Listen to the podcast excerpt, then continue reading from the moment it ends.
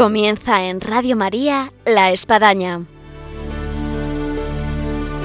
Un programa dirigido por el Padre Arturo Díaz desde el Monasterio de la Encarnación en Ávila.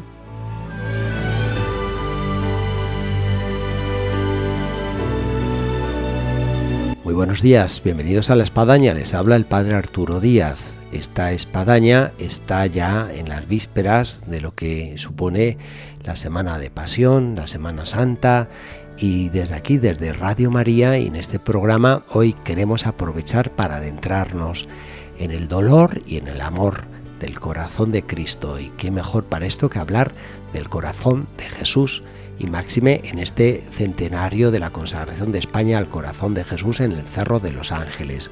Y para esto tenemos con nosotros a don Ignacio Torres en este nuestro programa. Y como siempre tendremos la sección de vida y obras de Santa Teresa. Bienvenidos a la Espadaña y ahora comenzamos.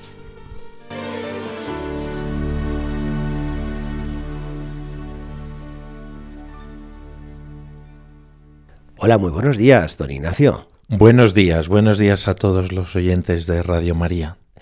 Eh, ¿Qué podemos decir de don Ignacio Torres, sacerdote de la diócesis de Getafe, a nuestros oyentes? ¿Qué diríamos de presentación? Sacerdote mm, desde hace 20 años de la diócesis de Getafe, he estado prácticamente todos estos años en Móstoles, en una parroquia muy grande en el centro de Móstoles y ahora en Leganés. Llevo unos meses en la parroquia de Santa Beatriz de Silva y llevo la delegación de catequesis de la diócesis.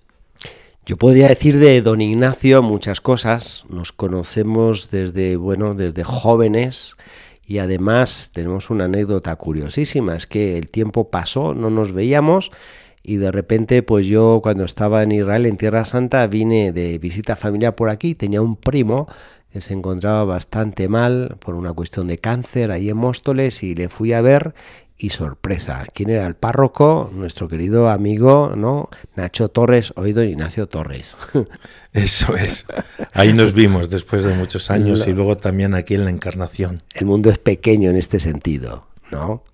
Algo que mueve mucho a la gente y muchos de los oyentes estarán a la expectativa porque lo hemos anunciado al inicio, es que estamos de jubileo en la diócesis de Getafe con motivo de ese primer centenario de la consagración de España al Sagrado Corazón de Jesús, eh, que es portadora la, diócesis de, Getafe de este centenario y cómo se está viviendo. Es un centenario no solo diocesano, es un centenario de la consagración de España que la conferencia episcopal quiere que celebremos toda España. Eh, lo que ha hecho ha sido porque está el Cerro de los Ángeles en la diócesis de Getafe, encargar a la diócesis de Getafe coordinar todos los actos del centenario. Y el santuario del Sagrado Corazón ahí en el en el centro espiritual de la península ibérica, en el centro geográfico de la península ibérica, es el lugar desde donde se coordinan todos los actos del centenario. Para la gente que nunca ha estado en el Cerro de los Ángeles, está a las afueras de Madrid, hacia el sur, en la carretera hacia Andalucía, es una colina que sobresale y tiene una vista eh, muy extensa de la cual se divisa pues bueno, todo lo que va entrando hacia Madrid. Eh, es el lugar del epicentro, es decir, el cálculo geográfico de dónde estaría el centro de la península eh, ibérica está ahí, en el Cerro de los Ángeles. Y en ese lugar eh, se vino a alzar este, este monumento en 1919. ¿qué, hoy, ¿Qué es hoy el Cerro de los Ángeles para la gente que, que nunca ha estado y, bueno, y se abre el apetito de estar? Bueno, el Cerro de los Ángeles es, como muy bien dices, un santuario construido en un lugar muy emblemático por ser ese centro geográfico de la península. Es un otero en medio de toda la, planicie de la meseta castellana al sur de Madrid, que es muy bonito porque desde la puerta de Alcalá eh, se ve el Sagrado Corazón, se ve el Cerro de los Ángeles, porque es el único promontorio que hay en esa zona del sur y ahí se ve la imagen del corazón de Jesús que, está coronando todo ese cerro. Allí lo primero que hubo en el Cerro de los Ángeles fue la ermita de la patrona de los getafenses, la Virgen de los Ángeles. Y allí luego se extendió pues el santuario donde estaba la ermita para construir el, monumento al corazón de Jesús. ¿De esa ermita queda algo? Sí, la ermita es una ermita típica de, castellana, de, los pueblos de Madrid y de Castilla. O sea, que se puede ver, apreciar, entrar, rezar. La misa está en la parte más alta, la parte norte del Cerro de los Ángeles, y allí claro que se puede rezar, y ahora mismo la ermita funciona... Bueno, lo primero es que todas las las jóvenes de Getafe van a casarse ante su patrona. Y hay muchas, muchas bodas en la ermita de los ángeles. Y luego también es la capilla del seminario, porque desde que se fundó la diócesis de Getafe hace ya 28, 29 años, el, Cerro de los Ángeles también es sede del seminario diocesano y los seminaristas usan la ermita como su capilla. Entonces ahí en el cerro actualmente tenemos eh, la ermita, tenemos la Basílica del Sagrado Corazón. Está la Basílica del Sagrado Corazón debajo de, la imagen del Corazón de Cristo en una gran esplanada. Y también tenemos eh, desde 1926 un convento de carmelitas fundado por la Madre Maravillas. En 1926 la Madre Maravilla con 10 religiosas quiso fundar donde se había eh, consagrado España al corazón de Jesús este convento y allí están desde entonces las carmelitas, salvo los tres años que tuvieron que huir por la guerra. Ahí están permanentemente las carmelitas. Y un sueño de la Madre Maravillas fue tener ahí un seminario, una casa de formación al sacerdocio y es increíble que, ese sueño se, cumplió después ya de la muerte de la Madre Maravillas es como un milagro de Dios, porque el seminario que ella quería construir y se buscaron que fueran religiosos y, nunca se logró, y el edificio quedó allí medio construido, y solo pues en el año 95-96, cuando ya comenzó la diócesis de Getafe, eh, don Francisco, Francisco Fernández Golfín, el primer obispo de Getafe, vio que era el lugar ideal para hacer el seminario le, ponían un poquito de oposición, que es mejor que el seminario esté más en la ciudad, entre la gente, pero él sabía que el lugar idóneo era a los pies del corazón de Jesús. Empezó a rodar ahí el seminario de Getafe, se reconstruyó y se acabó de construir ese edificio que tiene un claustro y todo gira en torno a un claustro, es un edificio clásico.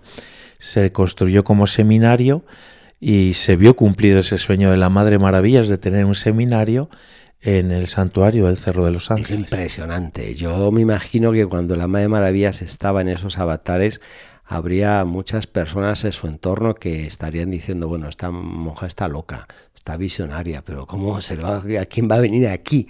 ¿No? Y, quién y aquí se ve Claro, hoy, hoy en día esto todo es seminario. es parte de, de, la gran ciudad que es Madrid y todo el núcleo metropolitano, pero en aquellos años pues era un lugar... Visión de santos, como Santa Maravilla de Jesús. Pues el Espíritu Santo, el Espíritu Santo que le estaba ahí guiando y que, y que tiene sus caminos, que no son los nuestros, pero ahí está marcando la pauta. Hablando de milagros, el Cerro de los Ángeles eh, es portador de muchos milagros. Entre otras fue la, destrucción que, sufrió eh, dura y cruel eh, con la guerra del 36 donde sabemos que fue fusilado el corazón de Jesús, fueron asesinados también los capellanes de, las carmelitas que residían ahí, la comunidad fue evacuada, el monumento fue demolido, mismo la, columna que sostenía eh, la, figura del corazón de Jesús fue, fue, fue cortada y cayó la, imagen, en fin, fue todo profanado, sacrilegiado, y, y en medio de todo eso Mm, cómo, cómo, resucita y lo que hoy es el Cerro de los Ángeles.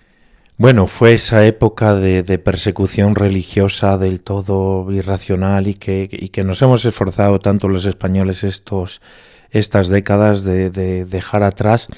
Pero sí, fue así. Lo primero que hicieron en el Cerro de los Ángeles fue asesinar a cinco jóvenes de, de la adoración nocturna que estaban allí en el Cerro de los Ángeles rezando haciendo su turno de adoración nocturna Y yo conocí en el cerro, siendo seminarista, a un anciano que me decía, vengo todos los días. ¿Y por qué? Y me dice, yo estaba en el turno de la adoración nocturna, pero no pude subir porque tenía gripe. Y me quedé en casa. Y si hubiera subido con mis compañeros, me hubieran también asesinado a mí. Pues ahí están enterrados los en la Basílica del Corazón de Jesús están los restos de esos cinco mártires eh, jóvenes, entre el más joven de 17 años y otros ya tenía 40 el mayor, que fueron, que fueron asesinados. Y luego en agosto, creo que fue el 7 de agosto del 36, es cuando fusilaron, hay, los mismos milicianos documentaron con fotografías su tropelía, se hicieron fotos como un trofeo fusilando al corazón de Jesús y, y bueno, el milagro fue que el corazón quedó intacto y que está las carmelitas del Cerro de los Ángeles tienen la piedra todavía donde está tallado el corazón de Jesús eh, y con, con, los signos de, de, las balas que le dieron alrededor del corazón. Y parte de ese milagro es que ninguna bala ¿no? Pegó al corazón. Ninguna bala pegó al corazón. Y también parte de este gran milagro es que una vez que, que cayó, que se derrumbó al ser cortada la columna, eh, toda la figura del corazón de Jesús, el corazón no se destruyó. Ahí quedó, ahí quedó, y ahí lo tienen hoy como un testimonio. invitamos a todos los que vayan este año con motivo del jubileo de, este centenario al Cerro de los Ángeles, todo esto lo pueden ver. En el Cerro de los Ángeles, por supuesto que, bueno, el, ese, ese corazón de Jesús, esa esa piedra la tienen las carmelitas, yo no sé. Ahora ya está en clausura. Yo creo que ah, no la tienen expuesta. Yo, cuando era pequeño e iba, yo, yo recuerdo que se veía. Ahora la tienen en eh, clausura, yo no museo, pero bueno, a lo mejor ahora la han metido diciendo no vaya a ser que, que, que, bueno, que es una pieza eh, de, de, ese milagro de esa época. Pero la visita al, al, santuario es una visita de espiritualidad muy completa porque uno puede empezar por la ermita de la Virgen de los Ángeles y luego va bajando a la basílica a pasar la puerta santa.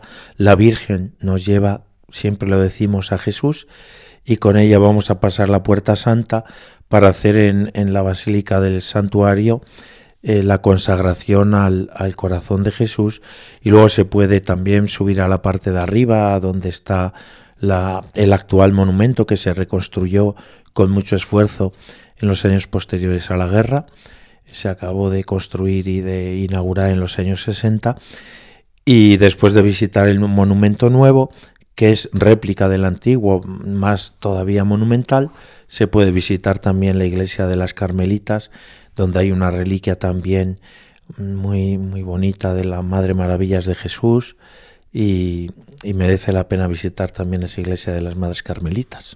Vamos a hablar de esa consagración en la cual España se viene a renovar, de la que se hizo en el año 1919. Pero antes de eso vamos a escuchar una música que nos lleva al corazón de Jesús y continuamos aquí.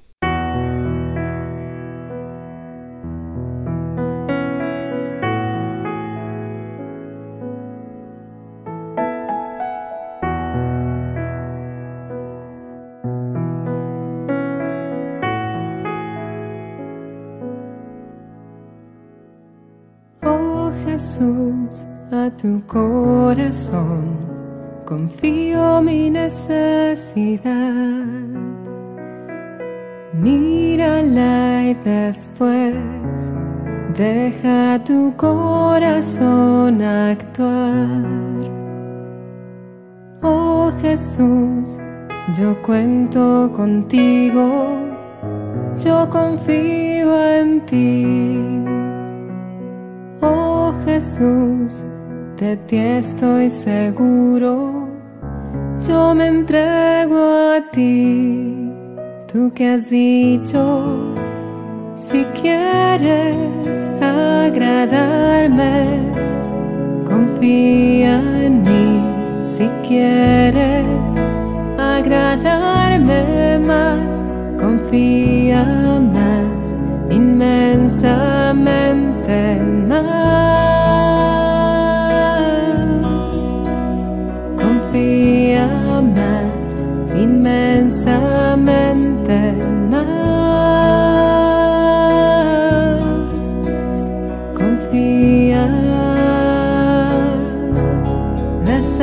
que confían en ti serán recompensadas por ti. Sagrado corazón de Jesús, yo confío en ti. Las almas que confían en ti serán recompensadas por ti. Sagrado Jesús, yo confío en ti. No habrá confusión que dure por siempre. Yo sé en quién he creído y mi esperanza no será defraudada, pues tú has dicho, agradarme,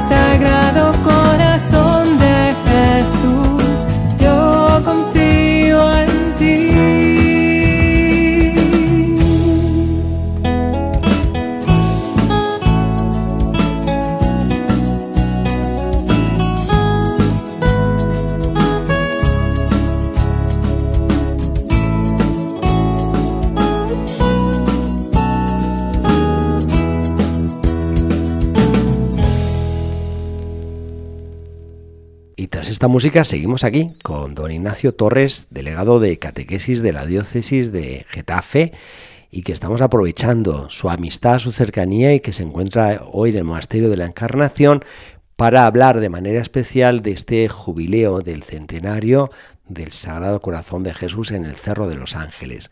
Estábamos comenzando a hablar de la consagración de España al corazón de Jesús. Sí. Fue consagrado por el rey de aquel tiempo, el, el Alfonso XIII. Alfonso XIII, y eh, eh, se hizo, bueno, una, se renovó esa promesa de que España eh, reinaría de manera especial el corazón de Jesús. Eh, mirando este centenario, es parte de esa renovación. Se había construido el, que fue el primer monumento que, como hemos dicho, eh, pues fue destruido en, y fusilado en la guerra civil.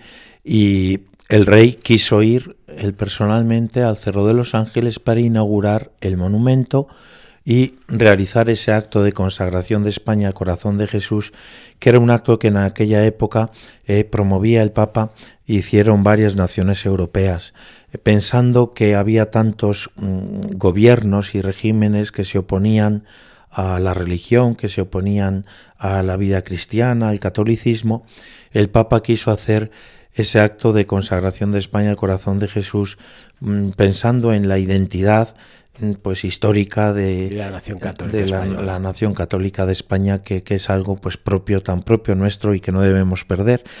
Y, y claro, allí en el cerro está puesto como lema, debajo a los pies del corazón de Jesús, en el monumento antiguo y está ahora en el monumento nuevo, reinaré en España. Esa promesa que el, Sagrado Corazón hizo al padre Bernardo Hoyos y que, que él difundió por toda España como la gran promesa, la promesa de que el corazón de Jesús, que no es otra cosa que el amor eh, que Dios nos tiene manifestado en la encarnación de su Hijo Jesucristo, eh, reinaría siempre y estaría vigente en nuestro país. En base a esta promesa al Beato Hoyos, eh, jesuita, eh, hay otro lugar también para visitar en medio de todo este jubileo, que es Valladolid, donde está el santuario de la Gran Promesa, que era la casa de los jesuitas y este novicio de aquella época, del siglo XVIII, al que se le aparece el corazón de Jesús y le hace esta promesa, que reinaré de manera especial en, España en España. Ahora, podemos también preguntarnos, don Ignacio, eh, la devoción al corazón de Jesús, ¿es algo pasado de moda? ¿Es algo que hay que actualizar? Eh, ¿Dónde nos encontramos? La devoción al corazón de Jesús pienso yo que es lo más actual que podemos tener en la iglesia para el cristiano del siglo XXI, porque no es otra cosa que darnos cuenta de que Dios tiene un amor total, hasta el extremo por la humanidad que brota de ese corazón encarnado del Hijo de Dios que sufre por, por los hombres, que sufre por la conversión de los pecadores. Y el Papa San Juan Pablo II, cuando difundió la devoción a la Divina Misericordia, que es como un segundo capítulo, una segunda parte, una continuación de, esa devoción al corazón de Jesús, estaba proponiendo para toda la iglesia del siglo XXI eh, ese mirar al corazón de Cristo que nos ama con misericordia infinita y que nos pide a nosotros esa actitud de amor, de entrega, de desprendimiento de nosotros mismos y de asociarnos a la cruz de Cristo. En torno a esto, eh, uno puede ver cómo la devoción al corazón de Jesús tiempo atrás eh, uno la palpaba, en razón de que uno veía las puertas de las casas una imagen del corazón de Jesús. Eh, había mucha dedicación incluso del ámbito público a plazas, calles, avenidas del Sagrado Corazón, del Corazón de Jesús, monumentos que también se, se establecieron. Hay monumentos yo recuerdo el de bueno, San Sebastián, está el de Oviedo, en fin, yo creo que está plagada nuestra geografía española de, imágenes que han sido puestas en lugares pues, pues, pues muy, muy, muy visibles, muy, significativos y además preciosos. Eh, también podíamos eh, encontrarnos eh, también pues casas que eran entronizado el corazón de Jesús.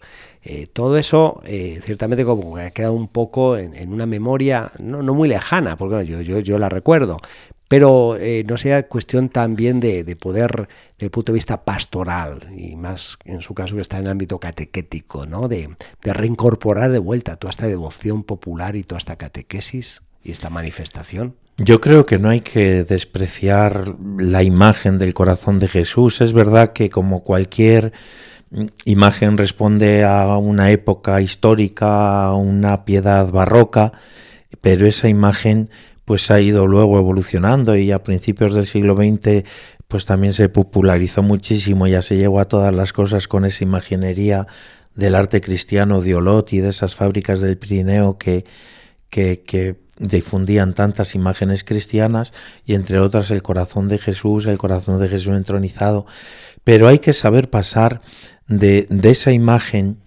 a una devoción auténtica al corazón de Jesús que por supuesto va más allá de la imagen y que en el fondo es la síntesis de toda la vida cristiana. Es una devoción que nos habla en primer lugar de tener fe en Jesucristo, en Jesucristo que se entrega a la cruz por nosotros, reparar por los pecados de la humanidad y entregarnos a la misión, a la misión según la vocación que cada uno tiene en la Iglesia. Y estos son precisamente como los tres objetivos que se ha trazado la Iglesia de España en este centenario y, a través del Sagrado Corazón de Jesús tenemos un resumen de lo que es toda la vida cristiana. Confesión de fe, eh, reparación por los pecados, y entrega a la misión. Hay oyentes que están a la escucha, eh, están pensando ya ir al Cerro de los Ángeles, también incluso puede haber eh, párrocos que están diciendo, pues habría que ir al Cerro de los Ángeles. Eh, ¿Cuál sería un poco tal vez el consejo o, el itinerario que, que se les podía marcar para que realicen esta peregrinación hasta allá? Bueno, yo lo primero que recomendaría que acudieran a una página web que hoy ya pues, todo el mundo lo tiene asequible, corazondecristo.org.org, corazondecristo.org. En esa página web del centenario tienen el calendario de actividades. Está viendo varios simposios de espiritualidad con conferencias de, de primer nivel sobre la espiritualidad del corazón de Jesús y están allí en la página web, tienen otros, mm, otras actividades que se están realizando a lo largo de todo este centenario. El centenario se clausurará con unos actos preciosos. En primer lugar, va a haber ordenaciones sacerdotales en una misa el Día del Sagrado Corazón, que este año cae el 28 de junio, es el Viernes del Sagrado Corazón, y allí en el cerro van a ordenarse mm, cuatro o cinco sacerdotes que este año reciben la, la ordenación en la diócesis de Getafe.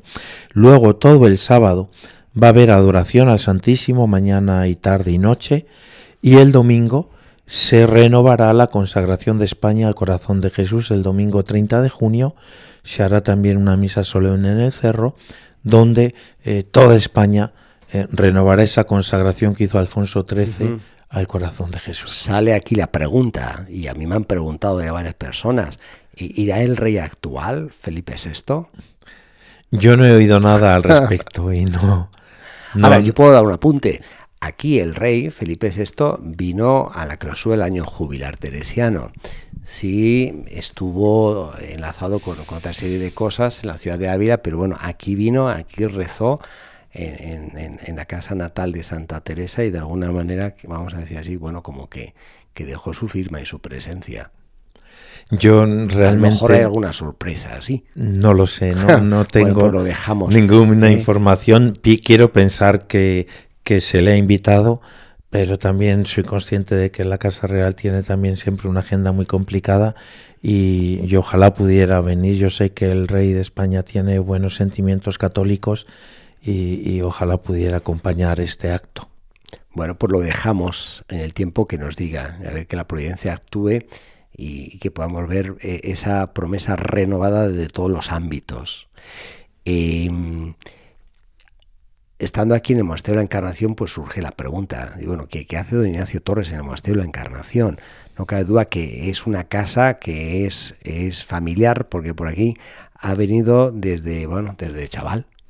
Desde niño, yo, desde que yo recuerde con 14, 15 años, que con frecuencia iba a Salamanca a hacer ejercicios espirituales, a hacer algún retiro, y siempre era obligado pasar por la encarnación, tener un poco de locutorio con las hermanas y yo creo que, que las, las carmelitas que están aquí son parte esencial, mediadoras de, de mi vocación, porque su testimonio, más que sus palabras, su testimonio de vida, para mí siempre fue un acicate en la entrega al Señor, ver la alegría, la, el fervor y, y, la paz que respiran las, las hermanas de este convento. Estamos, y ya para terminar, don Ignacio, porque tenemos que pues entrar en la otra sección de la espadaña, que es la vida y obra de Santa Teresa. Eh, vamos a comenzar ya eh, la semana de pasión, nos viene la Semana Santa, este es nuestro programa previo a todos estos días santos y tendremos luego la espadaña ya después de la Semana Santa. Eh, ¿qué, ¿qué, mensaje quisiera aprovechar para transmitir a todos nuestros oyentes de Radio María acerca de, estos días santos que, ya se avecinan y también en relación a lo que hemos estado hablando de, del Sagrado Corazón de Jesús? Pues precisamente que este año eh, la Semana Santa, el Tríodo Pascual, lo tenemos que pasar muy, muy cerca del corazón de Jesucristo y contemplar ese corazón que, que, sufre por amor a nosotros. Y en estos tiempos eh, donde hay una mentalidad tan egocéntrica de, de, tanto egoísmo, nosotros tenemos que encontrar en Jesucristo ese que nos enseña a darnos a los demás, a vivir por los otros, a vivir siempre en favor de nuestros hermanos, entregando nuestra vida en actitud de abnegación y, y, todo eso lo encontramos precisamente en ese corazón que se entrega desinteresadamente. Muy bien, don Ignacio Torres, o cuando nos conocíamos tiempo atrás, Nacho, Nacho Torres, hoy un gustazo tenerte aquí en Radio María, en este programa La Espadaña, y que esto se repita. Muchas gracias, claro que sí, Padre Arturo, muchas gracias y un saludo para todos los oyentes de Radio María. Muy bien, hasta la próxima. Gracias.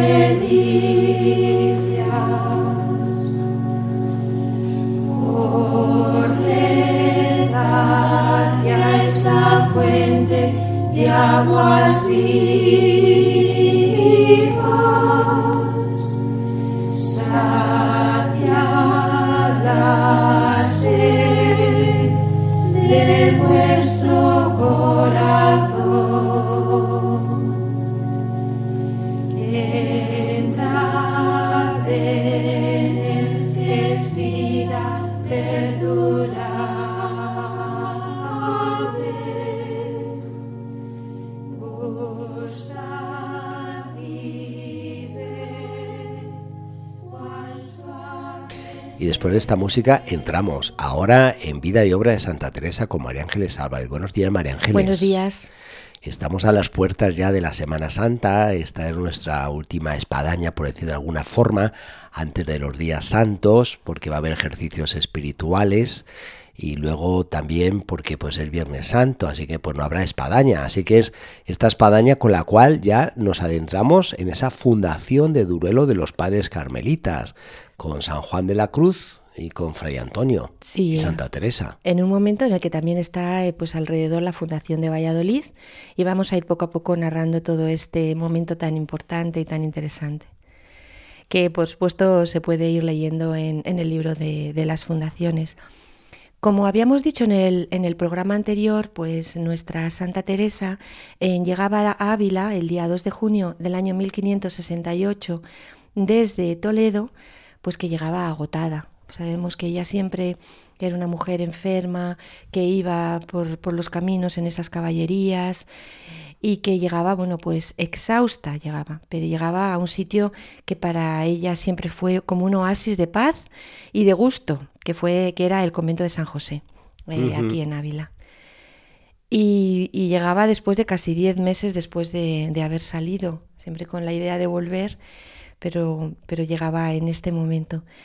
Pero eh, aunque ella, como digo, llegó el día 2 de junio, el día 23 de junio ya estaba saliendo para su, propia, para su próxima fundación en Valladolid. Sí. esta, esta agenda, podemos decir, de la Santa nos impresiona de su determinación, de su valentía y de echarle arrestos a sus propias debilidades, ¿no? Como persona, decir, bueno, seguir adelante. Estoy muy a gusto aquí, pero no puedo detenerme porque, bueno, pues hay las fundaciones y son las que me llevan adelante. Su famosa frase de determinada determinación. Ella la tenía, padre, ella era decidida en todas estas cosas. Una frase que hace realidad en su vida, porque además no, no le importaban ni las distancias, ni el estado de salud en el cual se encontraba, ni también incluso la, meteorología. A veces que estamos tan pendientes si va a hacer frío, si va a hacer calor, si va a llover.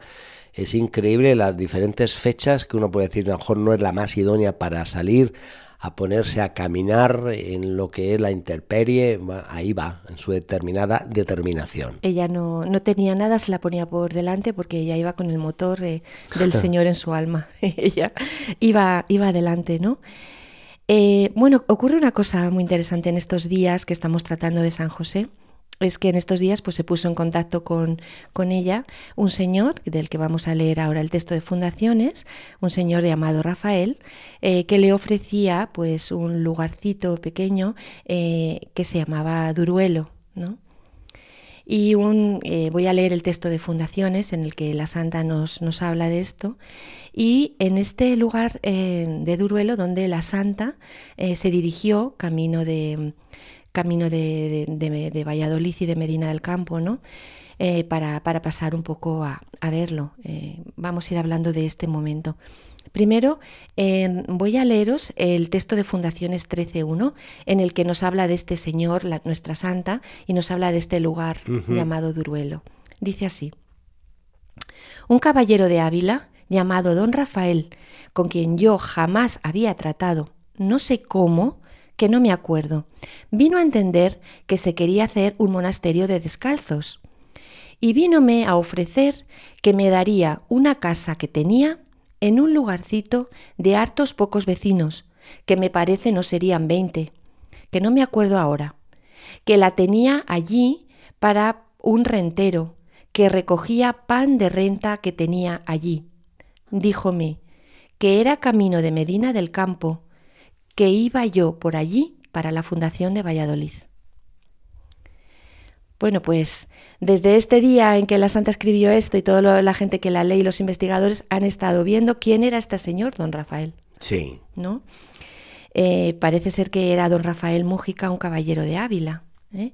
Eh, pero em, hay una pequeña discusión en cuanto a los investigadores y ya desde época antigua, porque el padre Gracián nos dice que negoció con una señora viuda de Salamanca eh, la santa que le diese un pueblo pequeño llamado Duruelo, en él una casa vieja que servía de pajar.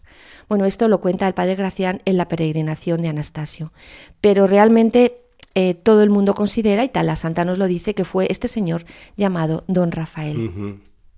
Para los oyentes que a lo mejor nos ubican donde está Duruelo, está muy cerca de una población de Salamanca que es grande dentro de lo que cabe, se llama Peñaranda, de Bracamonte y dista más o menos de Ávila como unos 45 kilómetros y es justo el límite de la provincia de Ávila ya con Salamanca. Ahí se encuentra este lugarcillo llamado Duruelo.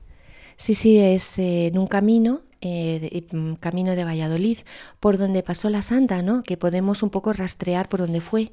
Padre, pues mm, pasó por Marlín, pasó por Villaflor, pasó por Santo Tomé de, de Zabarcos, y por Narros del Castillo. Bueno, Narros del Castillo recomendamos a todo el que pase por allí que vaya a ver la preciosísima iglesia de Narros del Castillo y se impresionará. Eh, de un, un, lugar eh, preciosísimo, ¿no? Eh, Mudéjar. Dos programas atrás en la espadaña hicimos un relato con Raquel Mozo de la ruta de Santa Teresa, el Camino Santa Teresa y estos pueblecitos que son testimonio vivo de, este paso de Santa Teresa. Además es muy curioso cuando pasa por estos pueblos porque la gente ha mantenido la tradición de decir, pues aquí se sentaba Santa Teresa y aquí se sacudió las sandalias y aquí entró a rezar en la iglesia. En fin, es muy curioso a nivel popular cómo se han mantenido esas tradiciones en estos pueblos que, que estás diciendo. Se han ido recogiendo ¿no? el cariño que desde, desde su vida tuvo la Santa. La gente a su alrededor la quería y así ha seguido manteniendo su memoria esta memoria oral incluso, que es tan bonita, ¿no? Que está recogiendo Padre. Bueno, estos días, imaginémonos 30 de junio, hacía muchísimo, muchísimo calor. Eh, bueno, uno de los días más calurosos del año, siempre son los de finales del mes de junio. Y la santa y sus acompañantes, que eran la hermana Antonia del Espíritu Santo y el capellán don Julián de Ávila, el capellán de las, del convento de San José, pues iban en mulo lo ponemos el gráficamente, ¿no? El calor tan tremendo. Y llegaron a este lugar tan apartado. Que bueno, voy a leer otro trocito de Fundaciones 13.3 en el que nuestra santa pues nos lo cuenta. Como el lugar es poco nombrado y no se hallaba mucha relación en él, ansí anduvimos aquel día con harto trabajo, porque hacía muy recio sol. Cuando pensábamos estábamos cerca, había otro tanto que andar Siempre me acuerdo del cansancio y desvarío que traíamos en aquel camino. Tenemos a nuestra santa siempre contándonos todo absolutamente, que hacía muchísimo calor. Es fantástico, eh, María Ángeles, que podamos encontrar los relatos escritos por, por, por quien lo vivió, por Santa Teresa, porque a veces sabemos de los santos, pero bueno, por investigadores, por biógrafos, pero en este caso es la misma pluma de Santa Teresa que relata todos estos avatares y aventuras. Y ella además que nos cuenta todo, o sea, no solamente que iba, sino que hacía muchísimo calor, que estaban, que pensaban que iban a llegar y no llegaban. No había GPS. no había GPS, que está ahí, que ya vamos a llegar todavía no. Bueno, pues nos cuenta también, he recogido un acontecimiento pues muy curioso que nos cuenta eh, Sorines de, la Cruz en el proceso de Segovia, que, 14 años después de lo que, lo que ella relata, pues eh, se acordaba de lo que había pasado. Es que, eh, bueno, pues que habían pasado tal calor en este momento la santa, que lo había pasado tan mal, que todavía se acordaba de un jarro de agua que un labrador de la zona le dio a la santa. Es decir, que eh, la, santa de vez en cuando debía decirle a sus hijas, ay, todavía me acuerdo de aquellos días, qué horror, qué calor, y de aquel gesto que tuvo aquel labrador, ¿no? Que, de aquella que, zona. del Evangelio, que aquel que dé de beber a uno de estos, ¿no? Eh, pues no quedará sin recompensa. Así que, bueno, pues eh, estos hombres que veían pasar a estas monjas con sus hábitos, dijeron, bueno, hay que poner en práctica esta página del Evangelio. Vamos a darles un jarro de agua, sí. ¿no? En este lugar, Duruelo, que, bueno, como nos dice la santa, es un lugarcillo. lugarcillo. ¿Lo es ahora también, padre? Lo es, lo es. es un sitio, pues, de muy pocos vecinos, ¿no? Eh, que está ahí a, las, a los lados del riachuelo del río Almar, que en verano está seco. Uh -huh. Con lo cual, cuando estaba la santa por allí, la pobre, estaba completamente seco y que, bueno, pues es una aldea de, de Blasco Millán. Sí. Bueno, actualmente quien vive ahí, literalmente, eh, porque hay personas que, bueno, viven a el fin de semana o en el verano, pero quien vive, vive son la comunidad de carmelitas que fundó Santa Maravilla de Jesús en el sitio eh, en los años 40 y después también eh, los demandaderos, que en este caso son dos familias mm, de los cuales yo he perdido la cuenta, pero parece que uno tiene siete hijos y el otro parece que tiene nueve más o menos, así que esos son los habitantes hoy en día que tiene Duruelo. Pues con una gran población juvenil Eso e sí. infantil. De hecho, se reabrió la escuela de Blasco Millán, el pueblo que, al cual pertenece esta aldea, eh, en base a, a, todos estos niños, que, que, entre ellos, pues vamos, suman, suman como 16. Bueno, pues estos niños que ahora en primavera pueden jugar en el, en el, ria, en el riachuelo, en el río al mar, y que luego, como vemos en verano, queda completamente seco. Las, la santa y eh, su hija y el padre, como hemos dicho, los que iban para allá, pues llegaron al anochecer. Y la gente del lugar eh, estaba en plena actividad de la cosecha de algarrobas, de cebada, de centeno en las eras. Y bueno, pues así nos lo cuenta la santa, eh, con la impresión que le dio el lugar y lo que vio, como sabemos, con, toda, con todo el lujo de detalles y con toda su gracia. Dice así, entramos en la casa estaba de tal suerte que no nos atrevimos a quedar allí aquella noche, por causa de la demasiada poca limpieza que tenía, y mucha gente de agosto, que quisimos eh, que pasar la noche en la iglesia. Es decir, que, que, la casa estaba hecha polvo, padre, uh -huh. en resumidas cuentas. Estaba sucia, estaba caída, estaba fatal, no se atrevieron a pasar allí la noche. Además, había mucha gente de agosto, significa que estaban recolectando y que por tanto tampoco era un sitio. Sí, emigrantes que venían en esas épocas, sobre todo de Galicia, a hacer pues los trabajos, las faenas de lo que suponía pues dejar los campos de, de la amplia meseta castellana. Y eh, nos cuenta aquí la santa que se quedaron a dormir en, en, una iglesia. No se sabe qué iglesia es esta. Es decir... Hay una cerquita que es Barcimuelle, que hayan conservado un poco la historia de que pudo ser ahí. La iglesia eh, hoy en día eh, bueno, está un poco abandonada. Eh, es una iglesia posterior a Santa Teresa en su estructura, parece, pero vamos, podía ser la, la, la, que hubo en tiempos de Santa Teresa. Todo queda un poco en esa investigación, en esa hipótesis, en esa tradición, en esa leyenda. Pero bueno, está claro que la santa pasó la noche en una iglesia un poco refugiada del calor, de tanta gente que había por allí, ¿no? que trabajarían uh -huh. hasta por las noches para, para poder hacer la, los trabajos de las faenas agrícolas mejor y bueno, y porque el lugar estaba fatal. Como vamos a ver, eh, el, hablando el otro día con el padre José Vicente Rodríguez, ¿no? Pues máxima autoridad en temas teresianos y sobre todo eh, sanjuanistas. Sí, pues él decía una cosa de la santa que me gustaría recalcar, ¿no? Que la santa lo que lo que era especialista en, es en hacer real lo que era posible.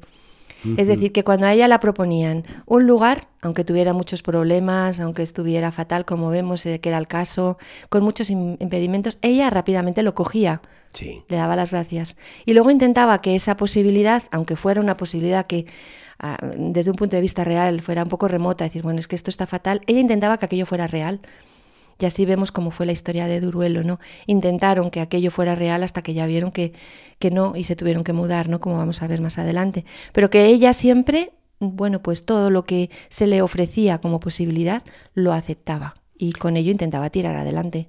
Y algo grande de esto que comentas, María Ángeles, de José Vicente, de hacer real lo posible, es Santa Teresa, eh, el arte que tenía de contagiar también a los de su alrededor que su alrededor, pues a lo mejor con menos inspiración, con menos motivación, pues veían una especie como Sancho Panza con Don Quijote, que decía, pero ¿cómo puede ser? pero esto es imposible, Madre Teresa, pero ¿cómo vamos a ir? Y bueno, y ahí, ahí va el, padre Julián de Ávila, y ahí va sus primeras colaboradoras, en fin, cómo, cómo era capaz de contagiar. Sí, eh, la, la, hermana que iba y el padre Julián de Ávila eh, estaban convencidos de que allí no se podía hacer nada. Era el horror, pero ¿cómo puede, madre? ¿Pero cómo se le está ocurriendo que aquí podemos hacer algo? Y ella que ya tenía idea de, bueno, vamos a ver qué frailes son los que van a, llevar adelante esta nueva fundación, ¿no? Ya tenía en la cabeza al padre Antonio y a ese jovencito eh, Juan de Santo Matías, ¿no?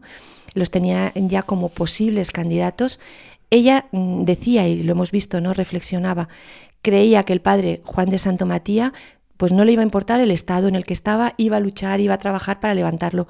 Alguna duda tenía con el, con el padre Antonio de si podría aguantar, porque recordemos que él era el prior, ¿no? Era en la edad. Y por lo tanto, él era prior en, en, Medina del Campo y decía, bueno, ¿cómo un padre mm, de esta naturaleza va a querer ir a un sitio que está por el suelo de esta manera?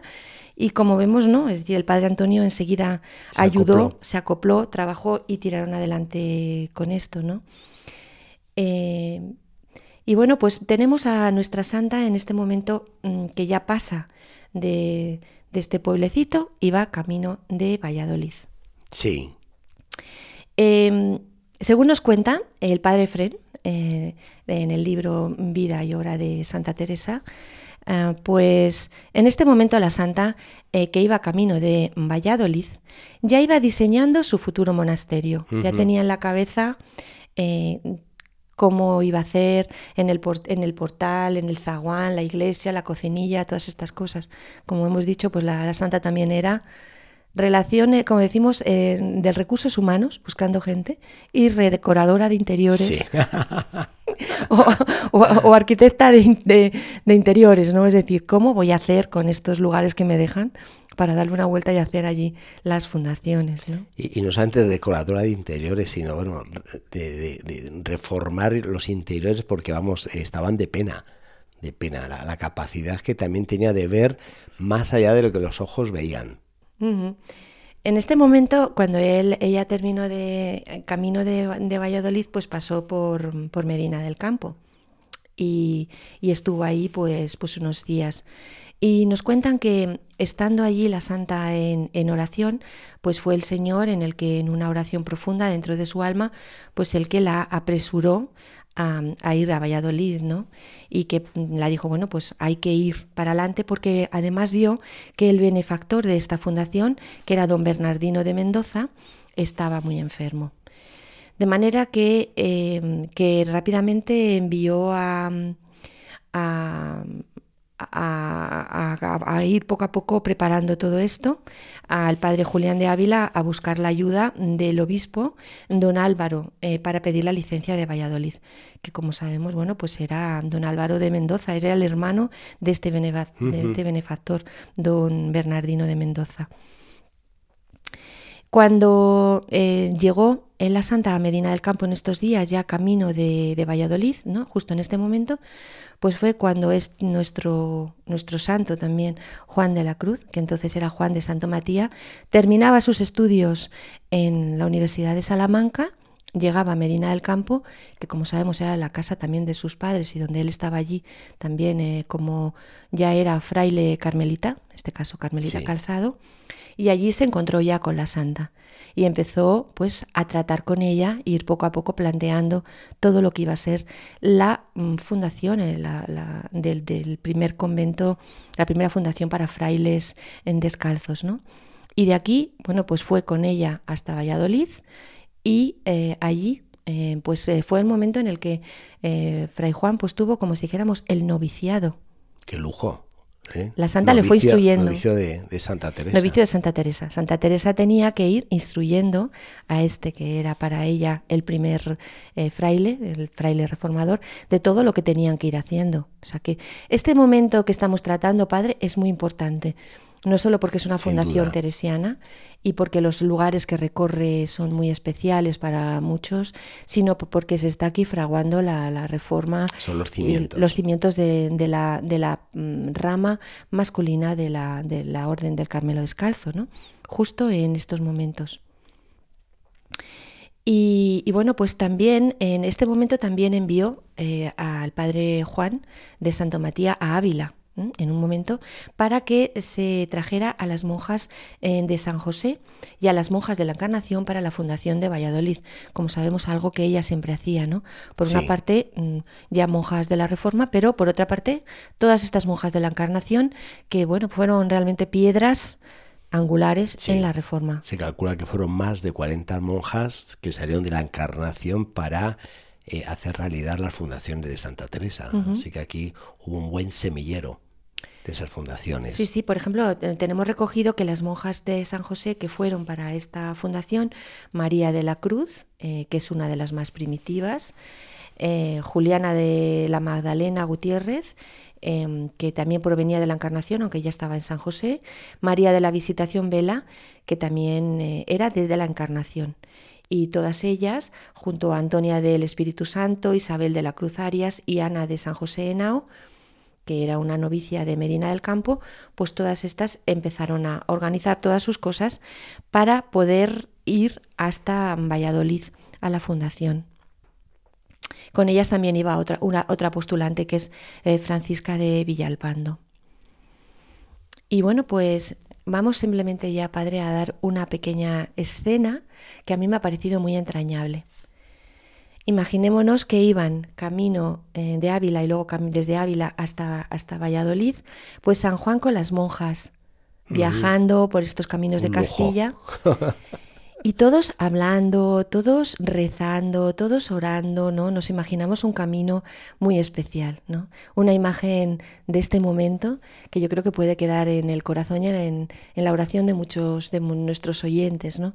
Este jovencísimo Juan eh, de Santo Matías, ¿no? Juan de la Cruz, con este grupo de monjas valientes mm, de San José de la Encarnación que iban a ayudarnos camino de la fundación de Valladolid. Pues nos quedamos, María Ángeles, con esta imagen y dado que esta es nuestra espadaña previa a la Semana Santa, pues le podíamos dejar un mensaje a, nuestros oyentes en torno a estos días santos que, que ya golpean las puertas de nuestras almas. Sí, en esta cuaresma que ha sido pues como estos viajes, ¿no? Que la santa y todos sus hijos e hijas llevaban por, por la tierra, como hemos dicho, con determinada determinación, sin mirar nunca o reparar en las debilidades físicas o me imagino que también muchas veces de ánimo que podían tener y tirando adelante, ¿no? Pues eh, con, esa, con esa visión en nuestro Señor Jesucristo, eh, en la resurrección de nuestro Señor Jesucristo, ¿no? Ese Señor que se le aparecía siempre a Teresa en el alma, ¿no? Ese Señor eh, Jesús, nuestro Señor Jesucristo resucitado que, la, que la impulsaba a seguir adelante. Muy bien, María Ángeles, pues una santa Semana Santa y nos reencontramos después de los días santos. Y seguiremos con la Fundación de Valladolid, la primera fundación que fue en Río Olmos, y vamos a ver todas las peripecias que tuvieron estas pobres eh, monjas que terminaron enfermas, muchas de ellas, en fin, las aventuras de nuestra santa recogidas en el libro de las fundaciones, pues no paran, Padre. Muy bien. Pues hasta después de Semana Santa, María Ángeles. Pues aprovechar a leer estos días las obras de la Santa. Pues vamos poniendo punto y final a la espadaña del día de hoy. Eh, de mi parte, comentarles que eh, la espadaña no habrá, como hemos dicho, ni el viernes eh, próximo, ni tampoco el viernes santo, pero de alguna manera sí estaré en las antenas de Radio María porque pues me pidieron los ejercicios espirituales de, de, lunes de pasión a, domingo de ramos. Así que pues ahí estaremos a las 11 de la noche en otro horario, todos los días en esos ejercicios espirituales Eh, y de mi parte, pues estoy yendo a Tierra Santa para hacer el camino de Jesús con unos cuantos peregrinos, 35, en ese cometido de caminar de Nazaret hacia eh, Jerusalén. Eh, les deseamos unos días de la Semana Santa pues llenos de lo que supone el amor de Jesucristo que da la vida por nosotros. Desde aquí les animamos a que participen de todos los oficios que se vienen a ofrecer en, en las parroquias, en las iglesias si no pudieran, pues Radio María en este sentido eh, ofrece esa posibilidad para quien se ve impedido, pero vamos, que no se pierdan el poder entrar en ese amor con que Dios nos amó y que dio la vida por nosotros. Desde la espadaña les deseamos unos días muy santos de la Semana Santa y hasta el tiempo de Pascua en que nos reencontraremos. Hasta entonces, Dios mediante.